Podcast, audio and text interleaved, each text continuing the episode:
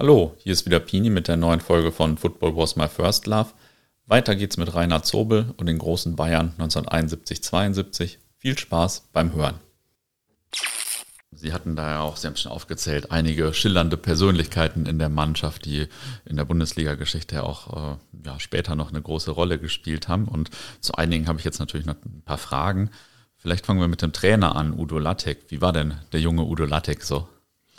Der junge Udo Lattek war knallhart in seinen Zielen, die hat er verfolgt, aber auch ein Kumpeltrainer, der auch dem man, dem man immer vertrauen konnte, wenn er was gesagt hat.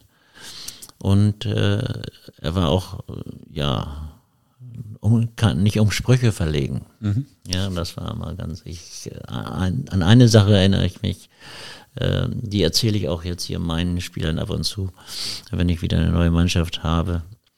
Ähm, wir waren in Barcelona im Nou Camp das Turnier gespielt mhm. und wir hatten eine ganze Menge junge Spieler dabei und äh, wir kamen, was weiß ich, das ist mal sehr spät, das zweite Spiel, das sind mal zwei Spiele am Abend. Mhm. Wir waren um eins zu Hause und was weiß ich, im Hotel wieder gegessen und dann war es eigentlich üblich, dass man noch an, an, den, an den Tresen ging zum Nachtbier und mhm. damit man gut schlafen kann. Und dann saßen, waren wir da alle an Tresen und da kommt er da reingestürmt und schreit mit einer lauten Stimme, was ist denn hier los? Ähm, ich zähle jetzt bis eine Million und dann ist ja alles im Bett. die jungen Spieler, die neuen jungen Spieler, die waren alle ruckzuck weg und die alten blieben sitzen. Er, der bei einer Million ist, da hat er sich zu uns gesetzt und dann Bier mitgetrunken. und das ist, das ist so typisch Udo Lattek. Mhm. Das ist typisch Udo Lattek. Also es war nicht nur einfach, wir waren auch mal im Biergarten, da kamen wir irgendwie aus, aus, aus mittags aus irgendwo Bundesligaspiel äh, oder, oder international, weiß ich nicht, sind wir im Biergarten gefahren, alle zusammen mit der Mannschaft in, Grün, äh, in, in, in Augustina und haben Bier und jeder ein Maß gekriegt. Und dann ging der Trainer weg und kam nie wieder. Er ging einfach weg. Und äh, wir waren eigentlich ganz begeistert, dass wir da ein Bier trinken durften. Und der kam aber nicht. Und dann haben wir noch einen bestellt. Mhm. Und dann kam er. Und dann hat er gesagt, so, das habe ich nicht erlaubt. Training, Grünwalder Straße. ich glaube, wir standen irgendwo hinterm Baum. Hast du lange gewartet, bis wir das zweite Bier Das hört sich auf jeden Fall sehr gut an und sehr amüsant. Wir wollen natürlich auch über Franz Beckenbauer sprechen. Ähm, ich habe gelesen, er war damals so, haben die Medien geschrieben, im Zenit seines Könnens. Würden Sie das auch so sagen oder gab es vorher, nachher bessere Spielzeiten noch von ihm? Naja, er war schon äh, bis 74, äh, 74 war er noch nicht gerade der schlechteste am mhm. Platz. Der ist sowieso ein Spieler, der, der, den ich für den komplettesten Spieler der Welt halte. Mhm. Also außer Torwart kann der alles. Mhm. Und da hat er sich wahrscheinlich reingestellt, vielleicht könnte er das sogar auch. Aber ähm, ich habe das, ich hab das äh, letztens noch gelesen, als ähm, Bayern noch zweite Liga gespielt hat. Hat er links außen 65, Ja, da hat er 18 Tore geschossen. Oder ja, so. links außen hat er ja. angefangen. Ich war 1966 in England bei der Weltmeisterschaft. Mhm. Das konnten sich nachher die, die, Leute nicht mehr vorstellen, was ich da gesehen habe. Ich habe da einen Franz Beckenbauer gesehen, auf der Position, die ich nachher bei Bayern gespielt habe, mhm. als Wasserträger, und zwar für Helmut Haller. Mhm. Und äh, die das hat ja 66, also defensives Mittelfeld gespielt. Und äh, ja, naja, hat er dann eine eigene, eigene Position kreiert. Mhm. Es gab ja vorher auch nicht. Ja, er wird natürlich immer sehr mit der Rolle des Liberos ja, genau. verbunden und die Rolle des Liberos ja auch mit ihm, sage ich ja. mal. Ähm, wie wurde das in der Zeit äh, so 71, 72 wahrgenommen? War da, war das da schon normal oder war das immer noch äh, eine Innovation? Ja. Nee, das war noch nicht normal. Und mhm. zwar war dieses, äh, was später irgendwo mal ganz groß durch die Zeitung ging, die Nationalmannschaft übernahm das, allerdings mit einem anderen Spielertyp. Äh, ich äh, bin ja immer, wenn der nach vorne gegangen ist, war ja meine Aufgabe immer, mich fallen zu lassen. Mhm. Ich durfte ja nicht mit. Mhm. Das war mein Job. Mhm. Ähm, also ich war praktisch sein Libero-Pendant, wenn er vorne war. Und äh, das hat nachher mal, äh, glaube ich, in einer äh, großen deutschen Zeitung, äh, die Rambazamba hieß das nachher, mhm. Beckenbauer und Netzer, glaube ich, in der, in der 72 in England oder so. Das haben die übernommen. Die, Helmut Schön. Und äh, insofern haben wir da schon, äh, hat er schon da Sachen kreiert und und und äh, ja, er war, der war für mich eine, wie gesagt, der beste Spieler, mit dem ich jemals zusammengespielt habe, und weil er eben alles konnte äh, und äh, hat ja auch für seine Position eine Menge Tore geschossen. Ja. Zweitbeste war übrigens Jos- Josip Skobler, mit dem ich zusammengespielt habe. Aber Franz konnte eben alles. Das, das war und in einer, das sah immer so leicht aus und naja, es ist, ist halt, ja, ich, man kann das nicht beschreiben, wenn man mit ihm gespielt hat, wie er aus dem Laufen und so äh, mit einer Leichtigkeit mit dem Außenriss 40 Meter Pass gespielt hat und der kam auch noch an. Dazu kann ich vielleicht noch was sagen. Ich habe eigentlich bei Nova 96, wie gesagt, auch immer schon äh, offensiver gespielt und auch manchmal Spielmacher. Und ich war technisch ganz gut. Und das durfte ich aber da nicht zeigen, weil ich dachte, ich könnte das vielleicht mal machen beim Training, die ersten 14 Tage bei Bayern, wie, dass ich, wie gut ich bin. Und da kriegte ich von Franz die Ansage, also wenn ich das hier so weitermachen würde, könnte ich wieder nach Hannover gehen. Dafür sei er zuständig. Ich bin eigentlich fürs Rennen da. Ähm, das war der wichtigste Satz, den ich eigentlich in meinem Fußball jemals gekriegt habe. Weil, wenn ich spielen wollte, musste ich das machen, was die Mannschaft brauchte. Und Franz hat irgendwann mal gesagt, das, was du kannst, kann kein anderer hier. Und deswegen habe ich äh, sechs Jahren 180 Bundesligaspiele für Bayern gemacht, weil ich mich daran gehalten habe und weil ich, weil ich das nicht als Beleidigung empfunden habe, sondern äh, du bist hier für was anderes da. Und das war toll. Also Franz Beckenbauer war dann natürlich ein brillanter Spieler. War er denn auch so der Chef äh, oder war er trotzdem so Team, äh, Naja, Teamplayer? ich so? habe eine Zeit lang mit auf einem Zimmer geschlafen. Also das war damals noch so, dass immer zwei auf einem Zimmer gepennt haben. Und äh, nein, das war ein ganz, ganz umgänglicher, ganz und ist heute noch, heute noch ein umgänglicher Mensch. Ich dachte, ich würde hier in Lüneburg ihn mal treffen, weil der, seine Frau kommt hier aus Badewig, ist gleich nebenan. okay. Aber da, seit Corona und davor, äh, dann war er auch krank zwischendurch, äh, haben wir nicht, uns nicht mehr gesehen. Allerdings haben wir uns in München mal gesehen, weil ich ja auch jetzt mittlerweile zu diesen rot befrackten, bejankerten Legenden gehöre. Ja. Und äh, da treffen wir uns dann in, in München. Ah, okay. ja, und recht neu bei den Bayern war zu der Zeit ja auch noch Uli Hoeneß, heute ja auch eine Legende, aber damals noch recht neu.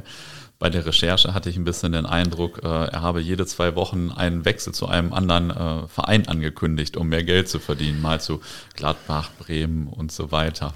Ja, aber das glaube ich nicht. Äh, Das kann ich mir nicht vorstellen, weil Uli Hoeneß hat sich sehr, sehr wohl gefühlt bei Bayern, dass er immer schon so ein bisschen geschäftstüchtig war und so ein bisschen Dinge gestreut haben, die ihn vielleicht so, äh, zum Vorteil gereicht haben.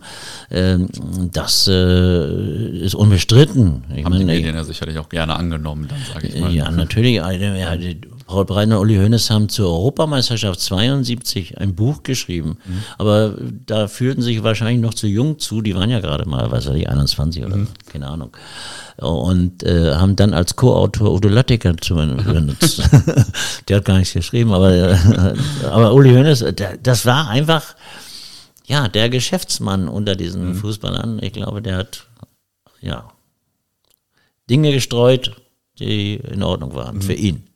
Aber auch äh, für Paul damals, glaube ich, äh, teilweise, auch für andere das gemacht.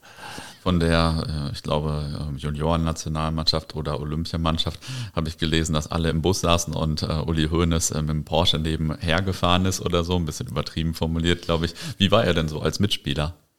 Völlig normal. Also für, für mich war da also keine. Nein, nur war er ja auch jünger als ich und ich musste mir von ihm auch nicht mehr ganz viel sagen lassen. Und Das hat er auch nicht getan. Ja. Also der wusste schon, wer mit wem er gespielt hat. Das, äh, Katze Schwarzenberg war Nationalspieler, Ole Roth war Nationalspieler. Ähm, keine Ahnung. Äh, ich war drei Jahre älter und auch Amateurnationalspieler und habe schon zwei Bundesliga-Jahre hinter mir gehabt. Äh, mit 68 Spielen in zwei Jahren, das ist äh, eine Menge.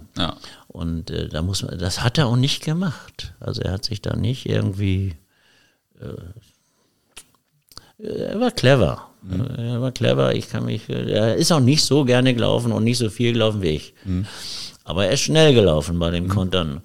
Und ich kann mich immer noch gut erinnern, wo ich mich manchmal geärgert habe, wo er dann irgendwann, wenn er einen Ball verloren hat oder irgendwo einen Fehlpass gespielt hat, dass er sich dann immer die Stutzen hochgezogen hat. Da habe er dann schon zwischen den Beinen nach hinten geguckt, mhm. ob ich ihn dann endlich den Ball erobert habe. Oder andere halt. Mhm. Und dann, äh, so wie er gesehen hat, dass Bayern wieder den Ball hat, ist er wieder marschiert. Mhm. also nach hinten war nicht so sein Ding. Ähm, war das denn allgemein so zu der Zeit, dass die Spieler immer mehr so Geschäftsleute wurden und nicht mehr ähm, elf Freunde wie vielleicht in den 50ern oder so? Naja, Uli, Hoeneß, so war. Uli Hoeneß war schon der, der herausragende Geschäftsmann wahrscheinlich. Ich mhm. habe das damals gar nicht so beachtet. Mhm. Die anderen Geschäfte machte, machten ja Herr Schwan mhm. für Franz Beckenbauer. Und wir anderen Spieler, wir brauchten das nicht. Wir, wir hatten keine Geschäfte mhm. und wir hatten sowas nicht. Und wir waren auch nicht so affin dafür. Mhm. Also äh, später, Gerd Müller, dann äh, kriegte, glaube ich, um nicht nach Barcelona zu wechseln, äh, von Herrn Schwan oder von FC Bayern besser gesagt, 180 Autogrammstunde auf 5000 D-Mark. Oh, okay. Äh, damit er nicht wechselt. Mhm. Aber das war, das war das Einzige, was so äh, noch außer Franz Beckenbauer mhm der ja schon Werbeverträge hatte mit Knorr und sowas. Ja. Von äh, Gerd Müller gab es damals auch viele Schlagzeilen, er wechselt zu Hertha, zu Bremen oder so, aber das ist viel Mediengetöse einfach das gewesen. Ist, ne? Ja, wer, wer wechselt von Bayern München in der Zeit zu Hertha? Hm. Das ist eine, außerdem hatten die Lorenz Horder, der war auch nicht so schlecht. ja, ähm, Paul Breitner war ja damals ebenfalls noch sehr jung und äh, man erinnert sich bei ihm jetzt weniger an Geschäfte, sondern eher so an das Bild mit der Mao-Bibel und ähm, auch viele linke Sprüche. Er hat, glaube ich, auch noch Sonderpädagogik nebenbei studiert. Ähm, wie kam denn so das in der Mannschaft an, dieses äh, ein bisschen mediale? Äh? Also für mich äh, und für Uli Hoeneß und für Edgar Schneider und für die jungen Leute ziemlich normal. Mhm äh, weil wir waren zu der Zeit sowieso Willy Brandt-Fans und, mhm. und, und äh, SPD-Mensch, was nun nicht sehr gut ankam bei den Oberen von FC Bayern. Mhm. Also bei dem, bei dem Präsidium und so. Aber das war für uns als Spieler war das in Ordnung. Also äh, dazu muss man sagen, dass glaube ich diese Mao-Geschichte und diese Mao-Bibel äh, ein Bestandteil des Studiums für Sozialpädagogik war. Ah, okay. Das und, steht natürlich nie dabei bei den Bildern. Nee, natürlich nicht, aber äh, und Paul sich dafür interessiert hat, auch für Che Guevara zum Beispiel. Mhm. Äh, und ich weiß, äh, es gab mal ein Auto, ich weiß nicht, ob, ja heute, ob das heute noch, sah so aus wie ein Maserati Ghibli. Mhm. Das war ein Bitter Opel, Opel mhm. Bitter. Der sah genauso aus und war auch eine V8-Maschine drin, weiß nicht, keine Ahnung. Und Paul kaufte sich dieses Auto oder kriegte dieses Auto gestellt oder verkaufte sich. Und das Erste, was der macht auf so einer, naja, extravaganten, aus so einem extravaganten Fahrzeug war, er hat sich vorne ein riesen Che Guevara-Bild draufgeklebt. Paul wusste mit dieser, mit diesem, mit diesem kontroversen Verhalten, also sprich so eine Nobel-Auto und dann gleichzeitig ein Revoluzer-Bild da drauf. Er wusste, dass man damit Aufmerksamkeit erzeugen kann. Das kann er bis heute übrigens sehr gut. Mhm. Und äh, vom Typen her war das nie so ein ganzer Revoluzer. Er war, hat mhm. immer seine Meinung gesagt. Immer. Hat immer äh, da auch zugestanden, mhm. auch wenn er mal festgestellt hat, dass sie vielleicht nicht ganz richtig war, trotzdem zugestanden mhm. und äh, das äh, aber so, so, er war kein Kommunist oder, mhm. oder sonst was. Ganz im Gegenteil. Das sieht man in dem Beispiel mit dem Auto. Mhm. Also ich fahre nicht so ein Maserati-Art und klebe, klebe mir das mhm. da drauf. Das ist natürlich nicht der Fall. Mhm. Und seine Spielweise war auch sehr fortschrittlich, habe ich gelesen. Das war sehr modern. Also er hat ja die Verteidigerrolle viel offensiver interpretiert. Absolut. Das ging aber auch nur mit der Mannschaft, glaube ich. Mhm. Das ging auch nur mit der Mannschaft oder, oder wenn dann andere Leute diese Position übernommen haben mhm. und dieser Wechsel da drin war in der Mannschaft. Und das war bei Bayern so. Das wurde dann auch später Usus in der Nationalmannschaft ja auch, mhm. dass immer einer den Rücken frei hält. Mhm. Äh, und das ist heute noch so übrigens, äh, wenn, wenn die Außenspieler marschieren ja. oder wenn ein Davis da marschiert, dass einer äh, muss ihn schon den Rücken frei halten ja. oder die linke Seite zumindest mal beobachten und sich dahin bewegen. Mhm. Aber es war da noch recht neu. Das ne? war damals ungewöhnlich neu. Und der ist ja, hat ja auch eine, hat auch so eine Lunge gehabt wie ich, so, der konnte auch unglaublich viel laufen, was ihm nachher später im Mittelfeld auch zugute kam, natürlich. Und Sepp Meyer war sicher auch ein besonderer Sportler und Mensch, oder? Ja, wir schreiben uns heute ab und zu noch auf Facebook und äh, ab und zu. Und Johnny Hansen gehört noch zu unserer kleinen Gruppe. Und äh, ja, Sepp, Sepp ist Sepp. Ja. der, der, ist, der ist so, wie er ist. Und das äh, ist ein sehr, sehr lieber und sehr einfühlsamer Mensch. Äh, und dieses Einfühlsame, was er hat, kann er aber auch gut in Gags und in, in, in, in, in, in Lausbubenstreiche ummünzen. Also ich glaube, der Magdeburger da, ist da glaube ich unter den Tisch gekrabbelt und hat irgendwie von den ständigen Vertretungen, Gauss hieß der glaube ich ja so, und dem Mielke hat er die Schnürsenkel zusammengebunden. und hat dann behauptet, er wäre der Erste, der die Wiedervereinigung. und sowas, naja, das ist Sepp. Sowas ist Sepp. Das ist eine gute Geschichte, die kannte ich gar nicht. Ja, und äh, den Manager äh, Robert Schwan haben Sie auch schon erwähnt. Ähm, wie, also er war ja Manager von Franz Beckenbauer, aber gleichzeitig auch von den Bayern. Ähm, ich glaube, er war auch der erste hauptamtliche Manager, oder? Grassoff. Hm? Okay. Gladbach, Gladbach war noch. Aber so, also der war nur für den Verein, der war nicht noch gleichzeitig für Netzer. Mhm. Das war ja immer, wir haben da, das hat uns nicht gestört. Mhm. Solange wir unser Geld gekriegt haben und weiß was ich, und das alles stimmte bei Bayern München und wir Erfolge haben, hat uns das überhaupt nicht gestört. Natürlich haben wir manchmal gelästert und haben gesagt, naja, Franz Beckenbauer hat einen neuen Vertrag geschrieben. Und der Schwan hat gesagt, gut gemacht, Herr Schwan. Mhm. Weil er ja selber daran auch verdient hat. Ja. aber das war gar, Nein. also ist ja ungewöhnlich. Ja, ja, das würde heute gehen. Ja. Das nicht mehr gehen, aber ja, da werden ja diese, nein, das wird nicht gehen. Mhm. Da wäre ja gleich äh, in den sozialen Medien der Teufel los. Ja, das stimmt. Aber das war für Bayern wahrscheinlich auch ein großer Vorteil, dass man so einen professionellen Manager hatte, oder? Absolut. Der, der er war auch einfach klasse. Der war klasse. Der kam zwar immer miese Petri rüber, mhm. immer. Sehr, sehr ernst, aber auf ihn konnte man sich auch verlassen mhm. und das war schon gut. Mhm. Hatte dann so ein bisschen ein paar Spleens, aber sonst wollte dann auch mal so aussehen wie die Jungen, wie wir Jungen, mhm. Jeansanzug und so. Das stand ihm natürlich überhaupt nicht, hat er dann auch gemerkt. Aber naja. Wir haben schon angesprochen, am letzten Spieltag der Saison fand das erste Bundesligaspiel im Münchner Olympiastadion statt. Ähm, den Wechsel haben Sie auch schon ein bisschen äh, gesagt, dass das ein krasser Wechsel war, auch vom Rasen her, vom kleinen oder von der vergleichsweise kleinen Grünwalder Straße in dieses Stadion. Man sagt aber auch, dass die Bayern, äh, also dass das Olympiastadion damals die Bayern gerettet habe, weil das finanziell vielleicht gar nicht mehr so gut aussah um die Bayern, weil die Mannschaft so teuer war. Ist das auch so ein mediales Thema oder, Nein, das oder war das zwei Dinge. Gut? Das waren Uli Hoeneß, glaube ich, auch mal zum Thema gemacht. Mhm. Äh, später noch als Manager, dass es damals so war, weil er auch schon immer mit Spahn und so über solche Sachen gesprochen hat. Mhm. Und äh, es waren zwei Dinge, die Bayern gerettet haben. Das waren immer diese ganzen Auslandseinsätze. Mhm. Klingt nach Bundeswehr, ist aber, nicht, ist aber nicht so. Das waren wirklich Auslandseinsätze, um Geld zu verdienen. Mhm. Und eben das Olympiastadion, mhm. äh, was dummerweise nachher seinen Charme verloren hat. Ah, nein, das stimmt, stimmt nicht. Das Olympiastadion hat immer Charme. Aber die Bundesliga hat ihren Charme verloren durch, durch diesen Canellas, durch diese, diese mhm. Geschichte, durch diese Bestechungs- oder Schmiergelder oder was mhm. weiß ich immer, Bestechungsgelder. Ähm, es war nicht so schön, wenn man das erste Spiel im Olympiastadion immer das Ausverkaufen, 79.000, nachher geht das auf 21.000 ja. runter, äh, wegen dieser Skandalgeschichten, Bundesliga-Skandalgeschichten.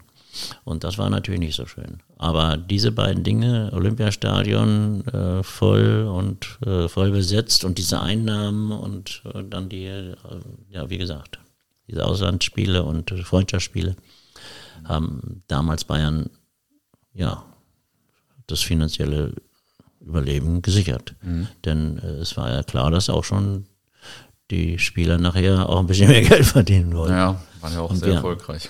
Ja, ja, eben. Und äh, das, das weiß man, wussten wir auch, dass also äh, ich manchmal so viel Geld verdient habe, wie, was weiß ich, wie ein Nationalspieler, war, der woanders gespielt hat. Mhm. Ich war kein Nationalspieler. Mhm. Wer war denn für Sie der Spieler der Saison 71, 72, wenn man das? Es gab sechs Jahre lang nur ein Spiel, das ist Franz Beckenbauer. Mhm. Es äh, gibt äh, sicherlich Gerd Müller mit seinen 40 Toren nachher und, und, und wie auch immer. Und, und, und die Mannschaft hat 101 Tore geschossen. Äh, und der Rekord das besteht immer noch. Ja. Gerd Müller ist nicht. Ja. Und äh, ja, es waren die beiden herausragenden Spieler, aber die Mannschaft war auch wichtig. Also das hat man auch gemerkt, wir hatten auch ein gutes Verhältnis untereinander. Mhm. Also jetzt nicht außerhalb unbedingt, aber auf dem Platz und auf dem Trainingsplatz waren, war das eine Einheit. Mhm. Aber natürlich gab es ohne Zweifel, ja, ein, ein auch mal aufmuckende Jupp Kapellmanns oder so, mhm. die später dann dazu kamen und sagten, also hier, ich bin ja auch wer. Mhm. aber das war das, also war, finde ich, sehr harmonisch, wenn man wusste, in welcher Rangordnung man steht. Also Charlie Moske, der leider schon verstorben ist, äh, der hat das nicht so kapiert, dass man Franz Beckenbauer nicht unbedingt durch die Beine spielt beim Training. ja, also man muss schon die Hierarchien äh, in der Mannschaft, die müssen auch bestehen, finde ich, äh, auch heute noch. Mhm. Ich frage meine Gesprächspartner zum Abschluss immer nach einer interessanten oder amüsanten Anekdote. Und Sie haben jetzt schon einige äh, erzählt auf jeden Fall, aber vielleicht haben Sie noch eine für uns. Naja, äh, ich ein bisschen überlegen. Äh, also ich habe ja gerade Jupp Kapellmann gesagt, mhm. der kam ja ein bisschen später dazu. Und äh, der hatte immer so ein großes Plüschtier mit als Maskottchen. Okay. Also das war so ein, so ein Riesen, so ja, 40, 50 Zentimeter, weiß nicht was das war, ein Esel oder keine Ahnung. Aber so ein richtig Stofftier.